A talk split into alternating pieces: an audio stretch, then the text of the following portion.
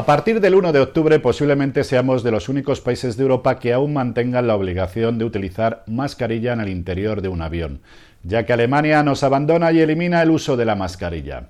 Una medida que sigue estando vigente en España y que según el Gobierno responde a que no hay una propuesta de los expertos que indique la pertinencia de retirar el uso de las mismas por el momento. Alguien se veía de preguntar dentro del Gobierno por qué somos el único país de la Unión Europea que va a seguir manteniendo esta restricción. Igual tendrían que llamar a los expertos europeos ya que no los encuentran por aquí. Por otro lado, un grupo de TCPs, todos ellos trabajadores de una gran compañía aérea española, ha escrito una carta para poner en conocimiento de la dirección la peligrosidad que a su criterio supone el uso de las mascarillas tipo FFP2.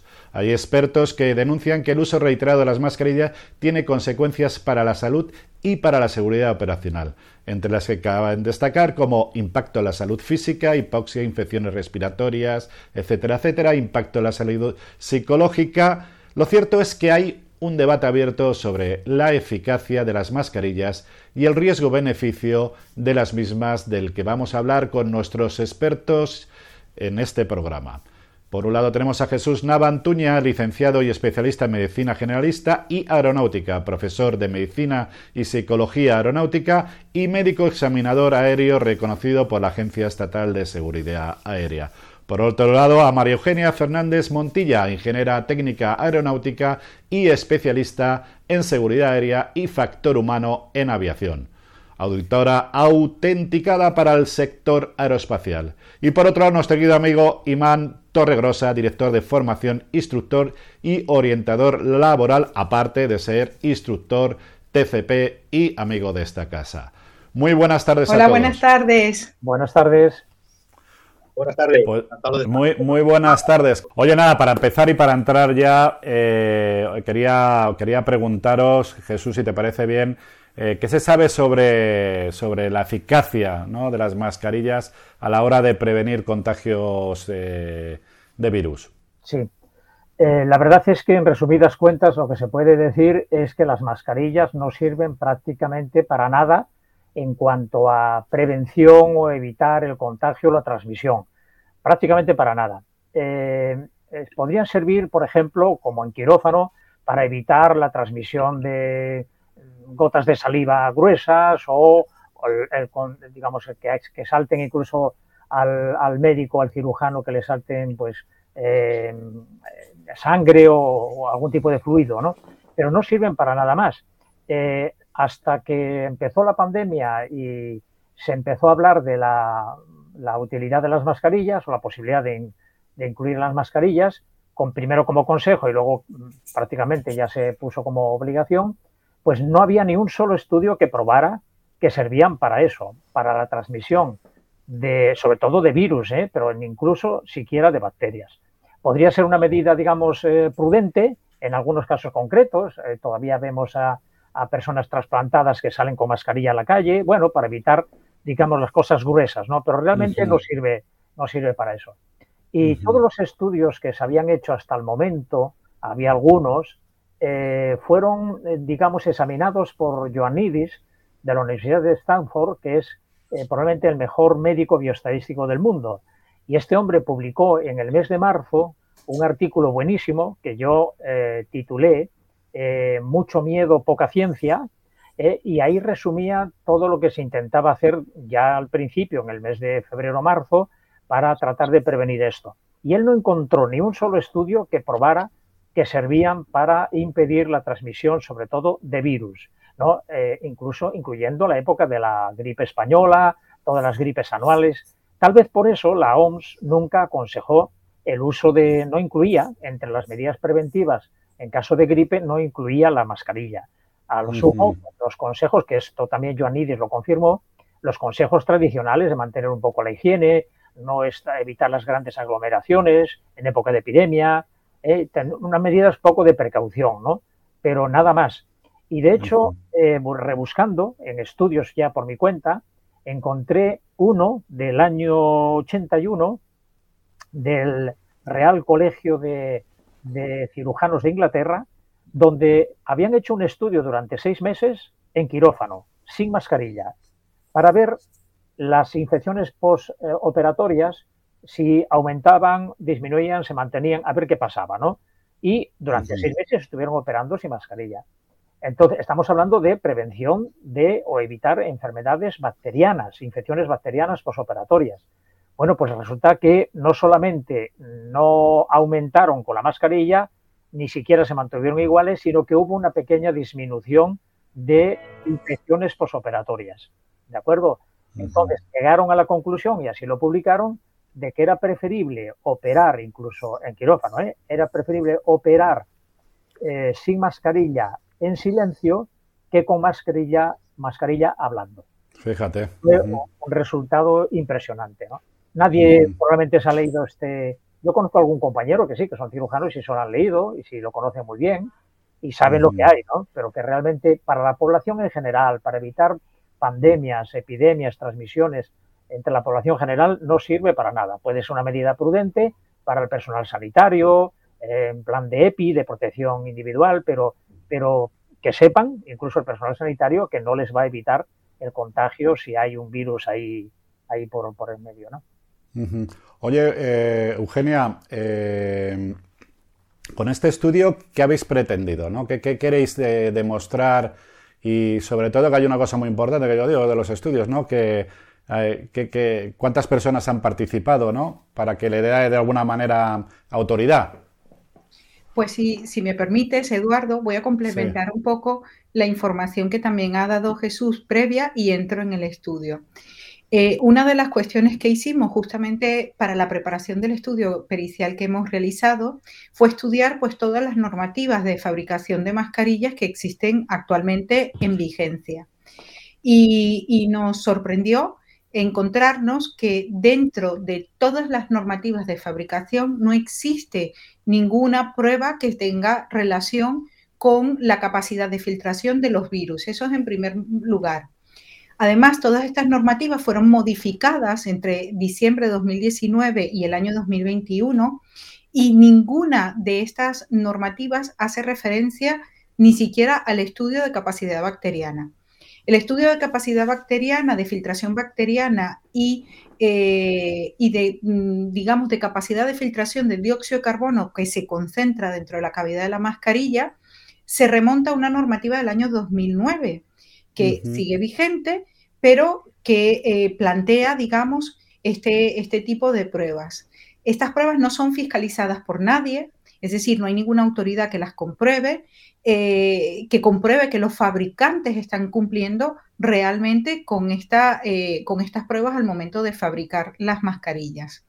Entonces, es bastante llamativo que se utilice este, este medio cuando las mascarillas en su momento fueron creadas como un EPI en entornos laborales para la protección de partículas, ¿no? Eh, por ejemplo, en pinturas, en virutas, ese tipo de protección pero no tenía el enfoque, digamos, de protección viral. Y no existe ninguna normativa de fabricación ni en términos de calidad que evalúe la capacidad de filtración de los virus en, las mascarillas.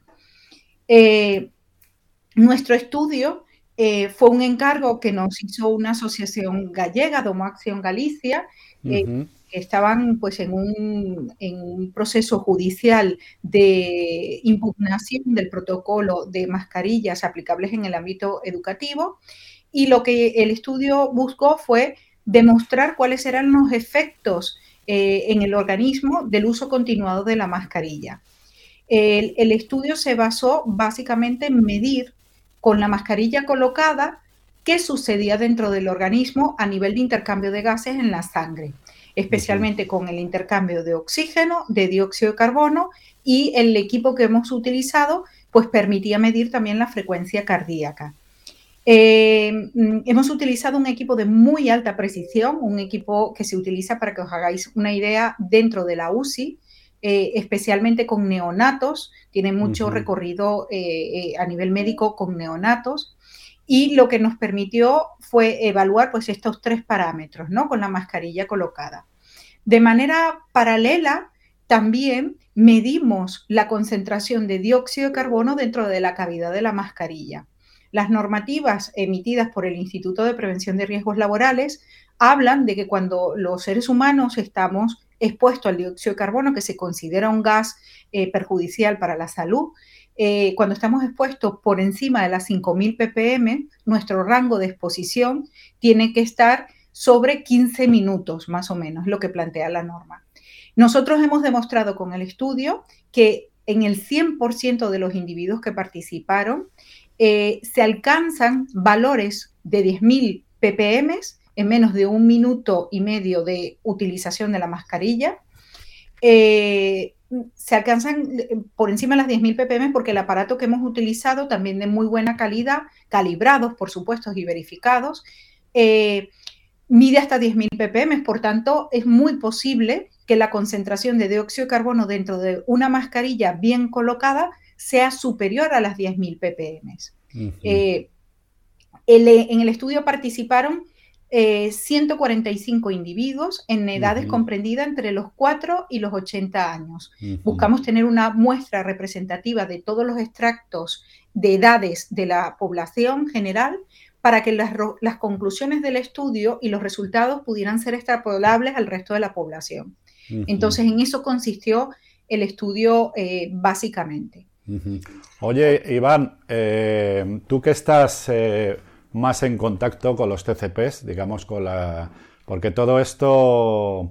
Eh, eh, nosotros hemos empezado a preocuparnos por este tema porque hay una. No denuncia, sino una queja a la dirección de una empresa eh, por parte de unos TCPs, sobre todo que se dedican al tema de vuelos de largo recorrido, que encima tienen que llevar una mascarilla, que ya es la más así, la FFP2, durante muchísimas horas eh, etcétera, etcétera, ¿no? Y han dicho, oye, eh, ¿no te parece, Iván? Eh, es que no sé, yo creo que todo esto no tiene ningún sentido. Vamos en aeropuerto, no hace falta mascarilla. Vamos por el finger, no hace falta mascarilla. Vamos por la SDB y de repente te dice, no, en el tubo, que como bien sabéis todos es una atmósfera totalmente artificial, tenéis que llevar todo mascarilla. Ah, eso sí, cuando vaya usted a comer, quítese la mascarilla. ¿Tiene todo esto sentido, Iván? Esto, eh, esto es precisamente después de haber eh, escuchado las dos exposiciones de, los compañeros, es que aún, o sea, pierde más todavía el sentido y, bueno, eh, cualquier, cualquier atisbo de, normalidad que eso pueda. Este, como tú bien has dicho, imagínate, pero incluso desde el lado de, o sea, desde el lado de, los pasajeros, da igual, los pasajeros y la tripulación de cabina, los TCPs porque hay que recordar que los pilotos no están obligados, se les recomienda, creo que tienen una recomendación de instalarla, pero no, no se les obliga. Media tripulación, digamos, si te la utilizan, la otra. Entonces, el pasajero, por ejemplo, desde el punto de vista del pasajero, que al final y al cabo termina en el tubo como las tripulaciones. ¿no? Eh, primero, hay que recordar que en lo más cruel y peor de la pandemia, se nos vendió como que los aviones eran el sitio, el último sitio donde una persona podría contagiarse debido precisamente a este Sí, con los famosos filtros EPA, ¿no? Estos que hablaban.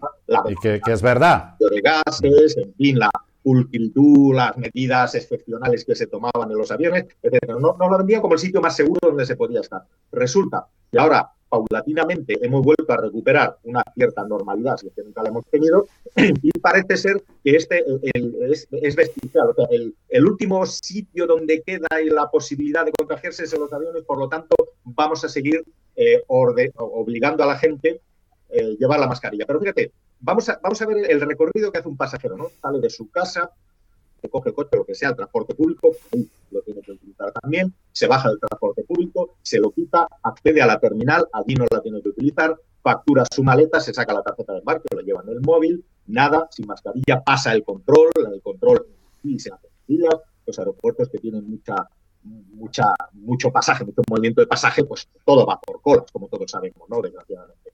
Entonces, allí estás en contacto con gente. Pasas el pasas al, bueno, pasas por el duty free, que tampoco tienes que utilizarlo, un señor te estornuda en el duty free, toqueteas cosas, las vuelves a dejar, o sea, todo, todo esto que, que, sí que nos vendieron como que era eh, vector de contagio, lo estás haciendo sin mascarilla.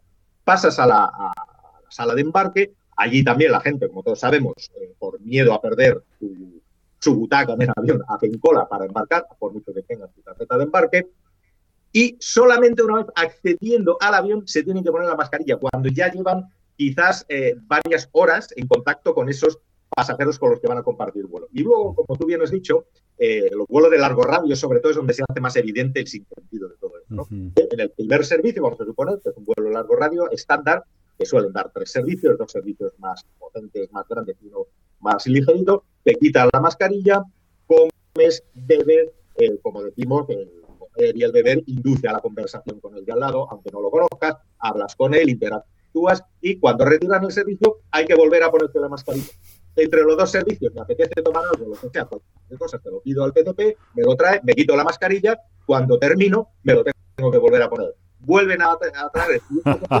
me vuelvo a quitar la mascarilla, luego me lo vuelvo a poner. Luego me lo una tercera vez, me lo vuelvo a quitar y me lo vuelvo a poner. Entonces, que me expliquen a mí dónde está el, sentido común de todo esto. O sea, es que es absolutamente ridículo. Y aparte, es, ya una inmensa mayoría, porque yo cada día estoy hablando con más de diferentes compañías y todo el mundo lo está viendo. Sí, pero es que no se ha dado una explicación coherente de peso que realmente pueda convencer a la gente de, este sentido, porque aquí nos han explicado los compañeros perfectamente que la mascarilla no sirve ni para las bacterias.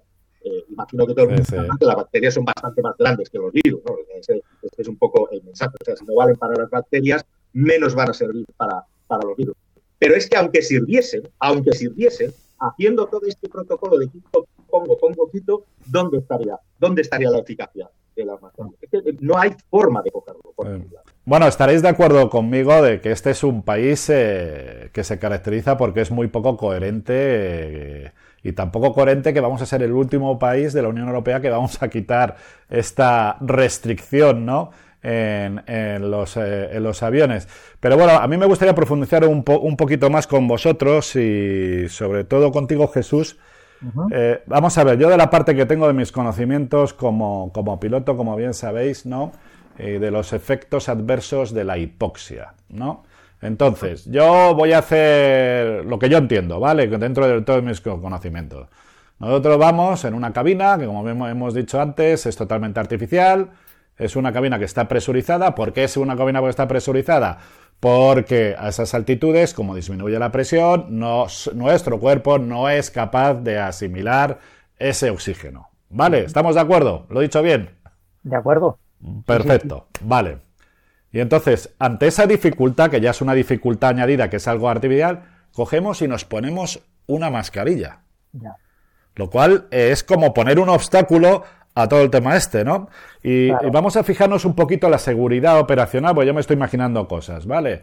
Eh, tú imagínate que tenemos una despresurización y sabéis que en el momento de la despresurización, dependiendo qué altitud, tenemos muy poquitos segundos para reaccionar. Si no, perdemos el conocimiento. Así de claro.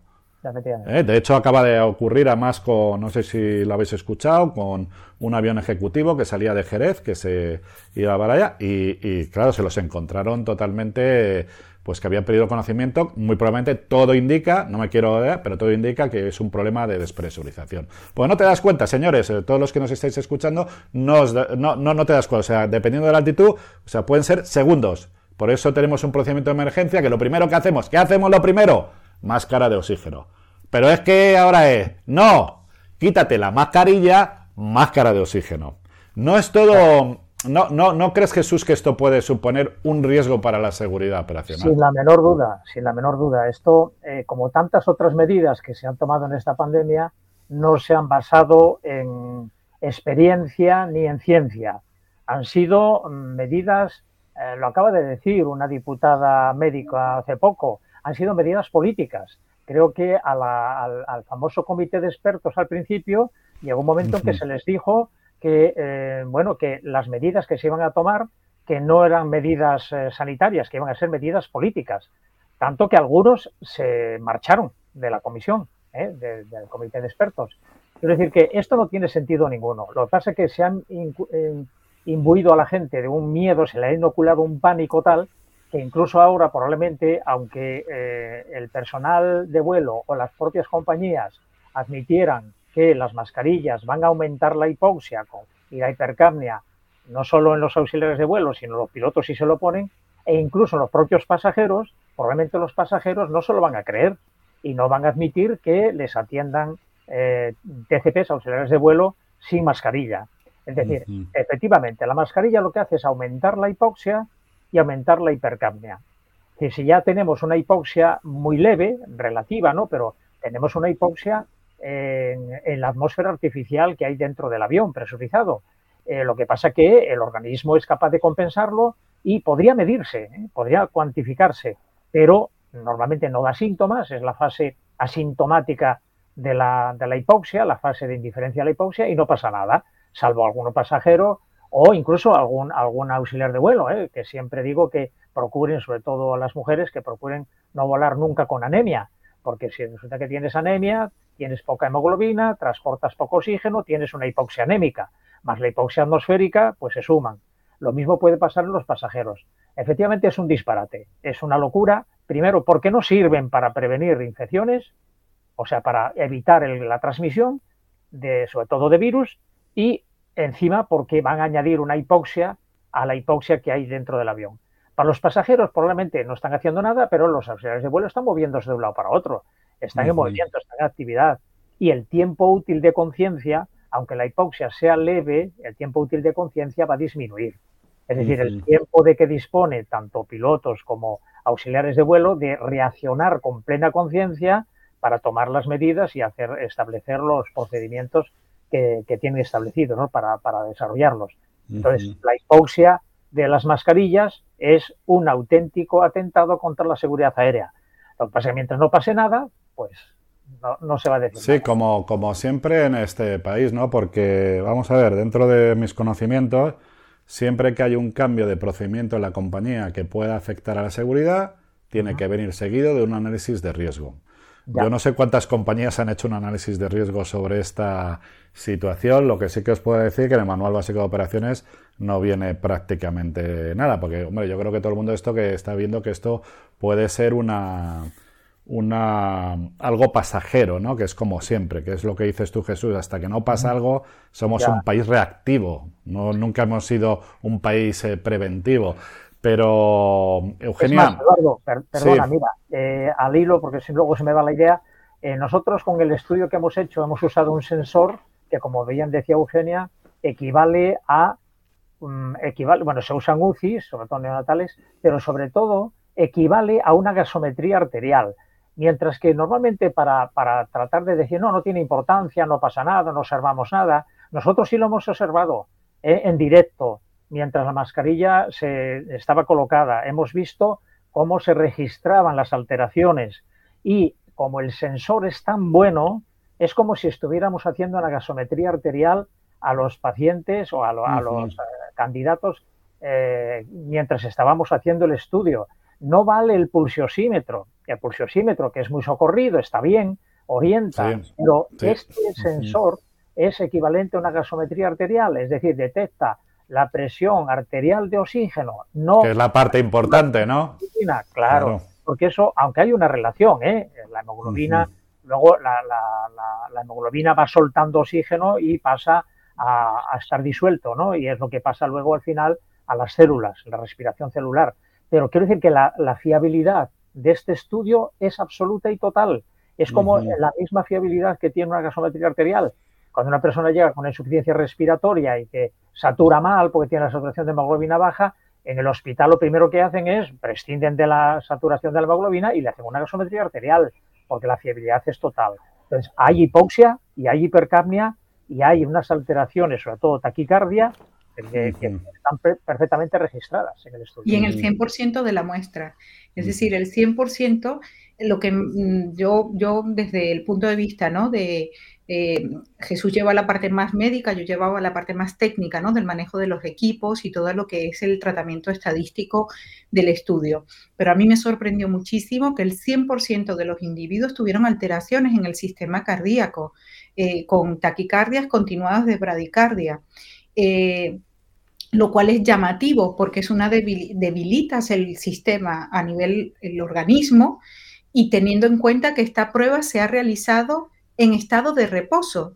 Es decir, esta prueba se realizó durante 20 minutos, primero se estabilizaban los valores basales los primeros 10 minutos, luego se medía 20 minutos, eso sin mascarilla, los primeros 10 minutos, los 20 minutos se utilizaba la mascarilla y tras 15 minutos de utilización de mascarilla era que se introducía la cánula para medir la cavidad el dióxido de carbono dentro de cavidad de mascarilla. Que no es lo mismo que la actividad que tienen los TCPs que se están todo el rato moviendo, que están todo el rato para aquí y para allá. ¿eh? Exactamente, un tripulante de cabina dentro de un avión está en movimiento, en, una, en un ambiente artificial que ya es carente de oxígeno. Por tanto, si existe una despresurización, tiene menos tiempo útil de conciencia y sin que se enteren, porque todos sabemos que la hipoxia en aeronáutica le llamamos la muerte dulce, ¿no? Porque nadie se entera que está teniendo una hipoxia, ¿no? Total, totalmente, eh, totalmente de acuerdo, sí, sí, es que es, alucinante. Oye, sí, Iván.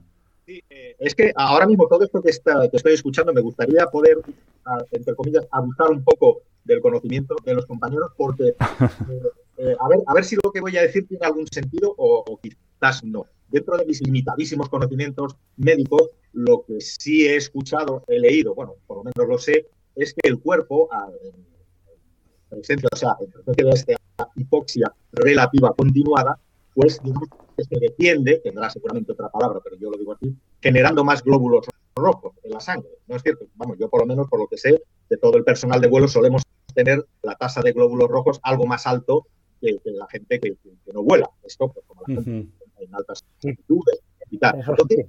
con este incremento de esta hipoxia relativa que nos están obligando con la mascarilla, eso, eh, imagino que en individuos, individuos determinados de, que ya lo tengan muy alto ese, ese número de glóbulos rojos, podría ser que alguien alcance por esta adaptación, porque ya llevamos bastante tiempo con la mascarilla, no estamos hablando de un día, dos o tres, estamos hablando de años, entonces esa adaptación, ese aumento de glóbulos rojos podría llegar a niveles peligrosos para alguien. ¿Esto, esto podría ser posible o, estoy diciendo... No. Yo si me permites y permito que Jesús dé el punto de vista médico, yo solamente voy a hablar de la estadística.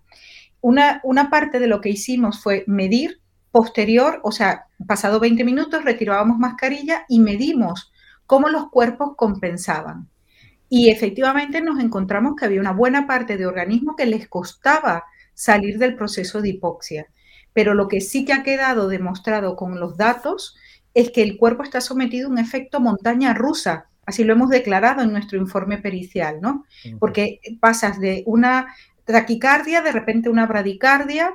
Eh, tenemos gente que se nos desmayó en la prueba, que perdió la conciencia y se ve en su gráfica, cuando vamos a la gráfica, se una hipercapnia, inmediatamente una, eh, eh, una taquicardia, se desmaya, pierde el conocimiento, baja a una bradicardia, es decir, es un efecto montaña rusa para el organismo, o sea, mm, los procesos de compensación son alucinantes. Y con esto dejo que mi compañero que Jesús, que lleva la parte médica, pues dé su, su visión, ¿no? Efectivamente, eso fue lo que observamos. Y lo que dice Iván de si sería posible que el número de glóbulos rojos creciera tanto como para poder dar un problema, eh, no, no llega a eso. ¿Por qué? Porque no estamos eh, como aclimatándonos a una altitud determinada. Que, quiero decir que la hipoxia sí que puede producir eh, una mayor producción de glóbulos rojos, pero a largo plazo. eso no es inmediato, ¿no? Tendría que, habría que pasarse días eh, para que realmente intentara compensar la hipoxia el organismo, pero realmente en los vuelos no ocurre eso. Volvemos a la normalidad, a, a nivel del mar, etcétera, y entonces se interrumpe un poquito. Lo que realmente va a aparecer es lo que hemos detectado en el estudio. A corto plazo, en cuestión de minutos, horas, pues lo que vamos a notar es una hipoxia y esto se puede medir, el aparato incluso lo mide y luego al organismo le intenta compensarlo, le cuesta. Durante el tiempo que duraba el, estudio, eh, lo que veíamos era intentos compensadores desesperados del organismo. Eso lo que llama Eugenia montaña rusa. Es decir, subía, bajaba, hipercapnia, hipocapnia. Claro, el organismo se encuentra con las mascarillas en una situación que no se da en el estado natural nunca, no se da. Se ha empezado a dar desde, desde, desde el año 2020 con la imposición de las mascarillas. Eh, pero esto que se dé una hipoxia e hipercapnia al mismo tiempo y respirando aire rico en CO2 y pobre en, oxígeno es, tremendo, ¿no? Entonces el organismo se encuentra desconcertado. Y lo que hemos visto es eso, ¿no? Oye, los resultados de este estudio, ¿dónde se pueden ver? Vale, los resultados del estudio, la, asociación para la cual hemos eh, hecho el estudio, que nos encargó el estudio originalmente, eh, ha hecho una divulgación en su propia página web en domo, www.domoacciongalicia.org, donde se puede descargar el informe, el summary. Hicimos un informe summary en versión publicación científica para que las personas pues, que quisieran consultarlo pudieran verlo. Sin embargo, el informe completo, que es un informe pericial con datos, lo estamos cediendo para, eh, como una herramienta en las cortes para tratamientos de, para, perdón, para gestiones judiciales. Vale, vale, vale, vale. Eh, lo, que, lo que está ahora mismo, pues hay bomberos que lo están utilizando, educadores que fueron expedientados por no utilizar la mascarilla porque les hacía daño, eh, familias con niños que también están utilizando el informe y por supuesto que será cedido a los tripulantes de cabinas que deseen emprender algún ah, tipo de acción legal para defender sus derechos a la salud y al bienestar, que de eso es lo que se trata, ¿no? y al ejecutar su tarea, su trabajo sin riesgo. Muy bien. Oye, pues Iván, fantástico, ¿no? Eh, disponer de una herramienta, ¿no? Eh, sobre todo para aquellos TCPs que consideren, ¿no? Eh, porque yo creo, hombre, ahora porque se está diluyendo todo esto, ¿no? Pero esto puede volver, o sea, todo el tema este de la pandemia puede volver y, nos pueden obligar otra vez eh, a tantas cosas, pero entre ellas eh, al uso de la, de la mascarilla, ¿no? Lo que pasa es que sí que es cierto que yo, por ejemplo, las organizaciones, digamos, de TCPs, en este tema yo creo que pasan un poco de largo, ¿no? ¿No tienes esa impresión, Iván? la verdad es que, bueno, es de todo el mundo conocido por desgracia que, los TCPs eh, no estamos muy cohesionados en, términos generales.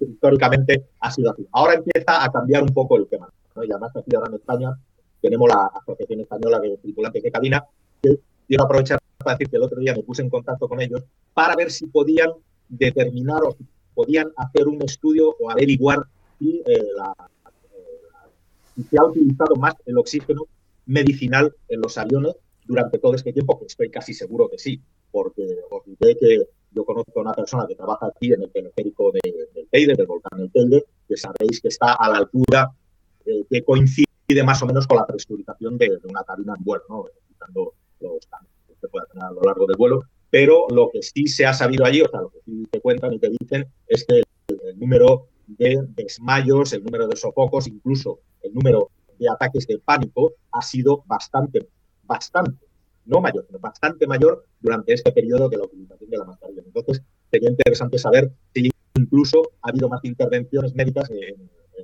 este tipo. Eh, bueno, vamos a ver si, contestan y a, ver, a ver qué, resolución. Pero desde luego, por lo que yo sé, y hablando con, como he dicho antes, con muchos compañeros, con compañeros que tengo repartidos por ahí, todos están muy, muy cansados de ellos y cosas Es imposible cumplir lo que dice, porque ellos cuando están entre ellos en el Gali, mm, pues no, no utilizan la mascarilla, luego siempre pasa, pero se la tienen que poner. O sea, es, es, es absolutamente ridículo. Puesto, puesto en escena, o sea, si hubiese realmente unas cámaras en un avión que, viese cómo y, se pasase a cámara rápida, un vuelo, quita, pone, pone, quita, quita la mascarilla, ponte a la otra vez, se vería lo, absurdo que, que es. Sí, totalmente, totalmente de acuerdo. Además, si, me permites, Eduardo, y, al hilo de esto que dices, es inédito en la historia de la aviación. O sea, no es posible que con todos los niveles de seguridad que hemos sido capaces de alcanzar en la historia de la aviación, a día de hoy se implementen medidas que no se ha evaluado el impacto que tiene. Porque estamos hablando de eh, la hipoxia eh, y la, eh, la, por la hipercapnia por la reinhalación del dióxido de carbono.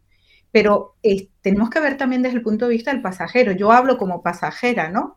Cuando yo me subo en un avión y soy consciente de que si tengo que utilizar la mascarilla, mi tiempo útil de respuesta ante una despresurización se disminuye, es un riesgo para la salud. Las posibilidades de supervivencia de los pasajeros en una presurización es mínimo en esas condiciones. Uno, porque no están entrenados para actuar, no es como los tripulantes de cabina que hacéis los refrescos, estáis formados para reaccionar ante una situación de emergencia. El pasaje no, el pasaje tiene el discurso cuando lo escuchan y pasa y listo.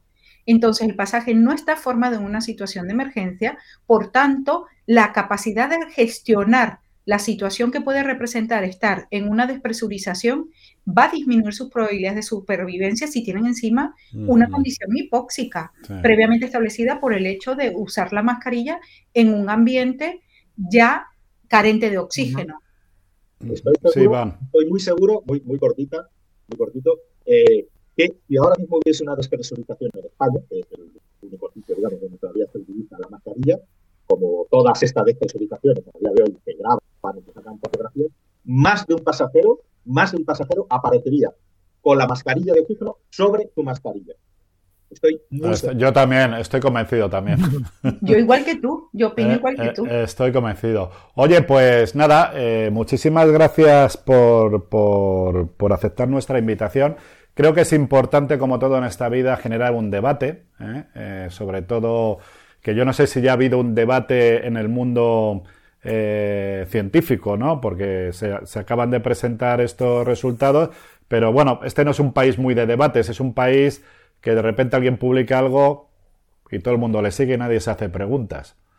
Eh, entonces, pues en aviación digital somos todo lo contrario, al revés. O sea, nosotros no decimos ni si no, ni si sí, ni si no, sino les mostramos a todos ustedes que hay algo, hay una opinión diferente, pero aquí hay una diferencia, que hay una opinión diferente basado en datos científicos, en datos empíricos.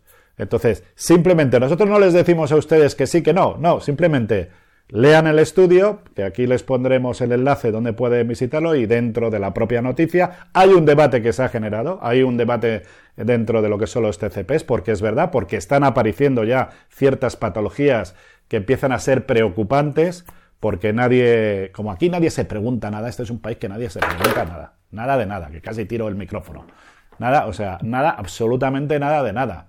¿no? Entonces, hombre, un poquito de responsabilidad, preguntaros las cosas. ¿Qué pasa? ¿Que si os dicen que os tiréis por la ventana, vais a tirar por la ventana? Así estamos ya con todo esto. ¿Eh? Por mucha noticia que hay ahora por ahí, ya sabes, de uno, del ristro, del otro, de no sé qué, son lo realmente importante, joder.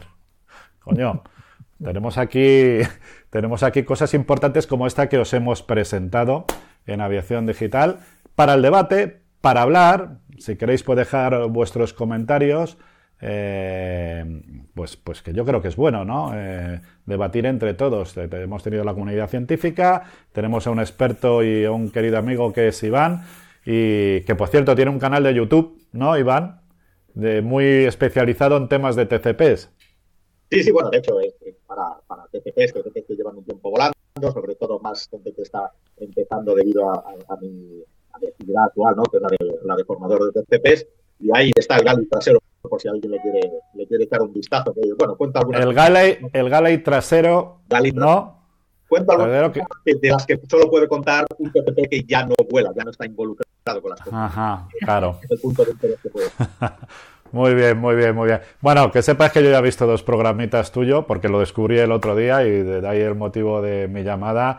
Y la verdad, muy chulo, muy chulo. Me encanta, me encanta, además me encanta la imagen eh, y me encanta lo buen comunicador que eres. Pues nada, muchísimas gracias eh, a los tres eh, por estar aquí. Ya sabéis que esta es vuestra casa. Y a vosotros, ¿qué os tengo que decir? Pues lo que digo siempre que me que soy un pesado y tal. Cuidaros, cuidaros mucho, mucho, mucho, mucho. ¿Y por qué os digo que os cuidéis mucho? Porque os necesitamos. Hasta el próximo programa.